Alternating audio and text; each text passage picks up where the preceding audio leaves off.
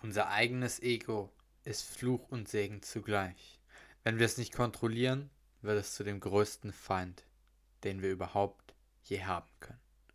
In diesem Sinne, herzlich willkommen zum 100% Podcast. Viel Spaß.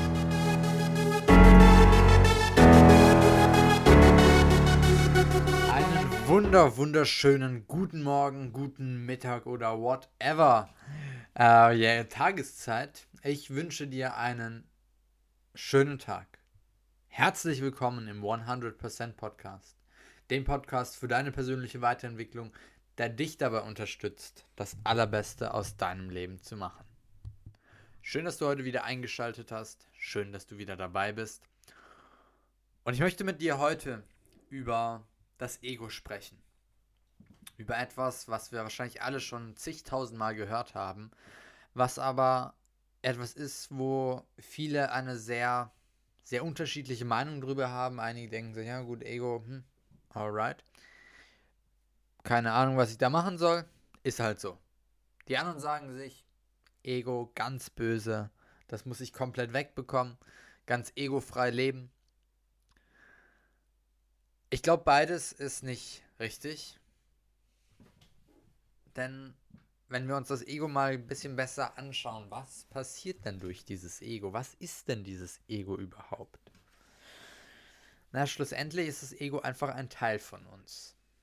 Ein Teil von uns, der in vielen Situationen sehr darauf bedacht ist, dass es ihm gut geht, dass es auch von anderen Menschen gemocht wird und dass wir insgesamt ja nicht zu sehr, ich würde sagen, nicht zu sehr herausstechen auch. Das Ego will nicht ganz extraordinär sein. Das Ego will nicht, dass es dir sehr schlecht geht. Das Ego will einfach ein schönes Leben haben. Und das ist ja auch völlig in Ordnung. Und wenn wir uns mal anschauen, die Menschen, die sagen, du, Ego, ganz, ganz böse, das will ich überhaupt nicht haben. Was bedeutet das, das? Äh, was bedeutet das denn? Heißt das, du bekommst dein ganzes Ego weg und läufst dann irgendwann nackt auf die Straße, weil es dich überhaupt nicht mehr juckt, wie du rumläufst? Oder bist total verwahrlost, weil es dich nicht mehr juckt, wie du rumläufst? Das wäre ja häufig der Fall, wenn wir das Ego komplett abschalten würden. So, deswegen habe ich für mich festgestellt, ähm, dass es viel wichtiger ist, einfach zu lernen, mit diesem Ego umzugehen, weil ganz wegbekommen werden wir sowieso nicht. Aber wir können lernen, damit umzugehen.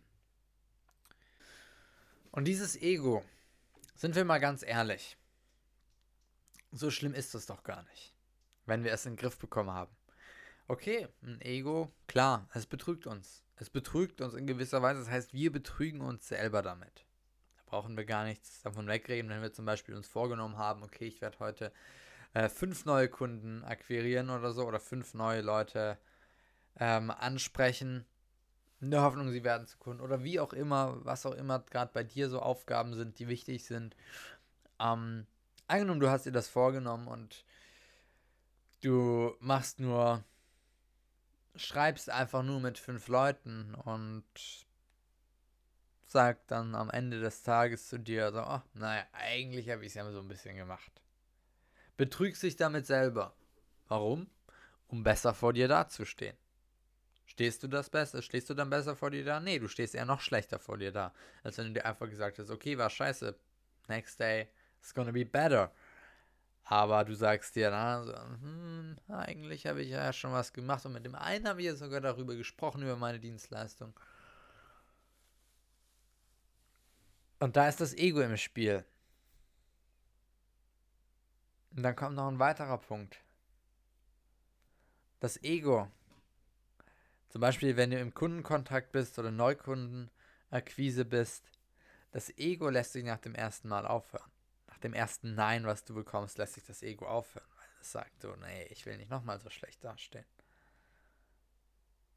Wenn du einmal äh, für eine Sache, die du machst, gehatet wirst, sagt das Ego, nee, das will ich nicht mehr. Ich will, dass die Leute mich mögen. Und das ist sehr spannend, weil das Dinge sind, die uns auf unserem Weg nicht unbedingt hilf, also die für uns auf unserem Weg nicht sehr hilfreich sind. Also, was könnten wir machen? Der erste Schritt ist, dass wir uns bewusst werden, in welchen Momenten wir aus unserem Ego heraus handeln. Nicht verurteilen, nicht sagen, das muss weg sein, sondern einfach nur wahrnehmen, wann wir aus unserem Ego heraus handeln und was das für Folgen hat. Uns auch überlegen, was hat das für langfristige Folgen? Was hat es jetzt für langfristige Folgen, wenn ich mich immer selbst betrüge? Naja, ich werde meine Ziele höchstwahrscheinlich nie erreichen. Ich werde irgendwann so ein geringes Selbstvertrauen haben, weil ich merke, okay, ich lüge mich immer an, ich kann mir gar nicht mehr vertrauen, dass es ja unterirdisch schlecht ist. Und noch ein paar andere Dinge. Das heißt, sehr negative Folgen. Also du wirst dir bewusst, wann du aus dem Ego heraus handelst. Du wirst dir bewusst, welche Folgen es hat und kannst dir dann auch mal wirklich ausmalen, wie sieht dein Leben aus mit diesen Folgen. Ich weiß, es ist unbequem. Ich weiß, es ist nichts, wo du sagst, oh, schön.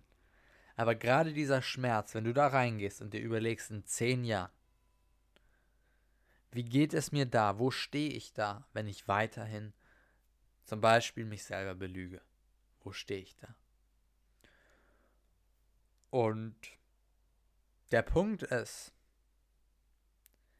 dass wenn wir häufig genug erkennen, dass da in diesem Moment gerade Ego im Spiel ist, wenn wir häufig genug erkennen, was dadurch passiert, dann werden wir irgendwann so ein Bewusstsein dafür entwickelt haben, wann wir aus dem Ego heraus handeln und wann nicht, dass wir schon fast vorher erkennen können, ah, okay, jetzt will mein Body, das Ego, will jetzt wieder ein bisschen stark sein.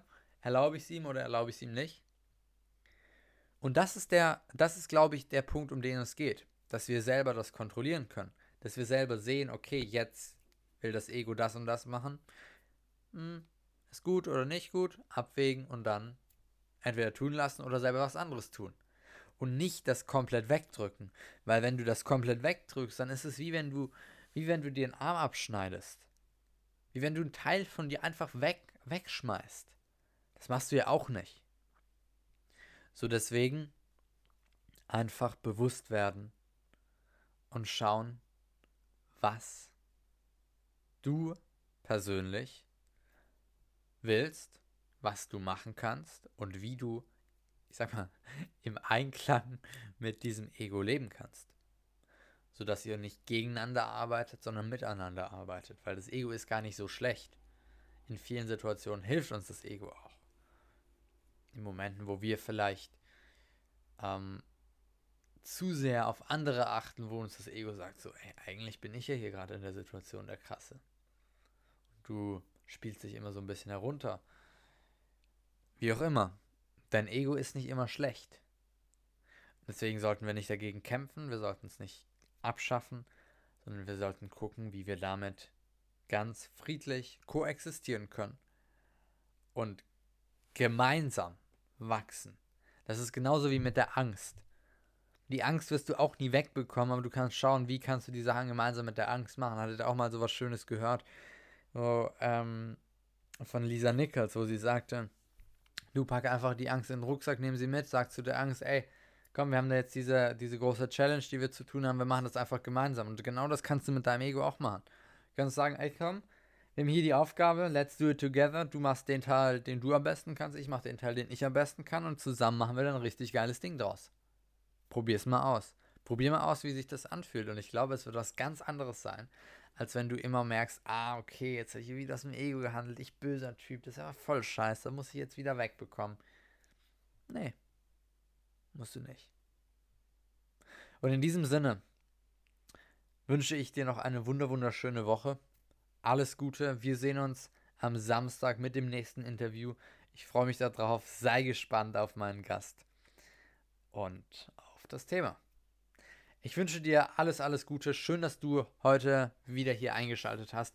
Sei doch so lieb, wenn dir diese Folge gefallen hat. Ähm, lass mir eine Bewertung da hier auf iTunes oder drück auf den Abonnieren-Button bei Spotify, bei ähm, iTunes, bei Apple Podcasts, wo auch immer du das Ganze hörst. Wenn du magst, teile es auch einfach in deiner Instagram Story zum Beispiel. Verlink mich, damit ich dann auch ein bisschen mit dir interagieren kann, damit ich das auch bei mir posten kann.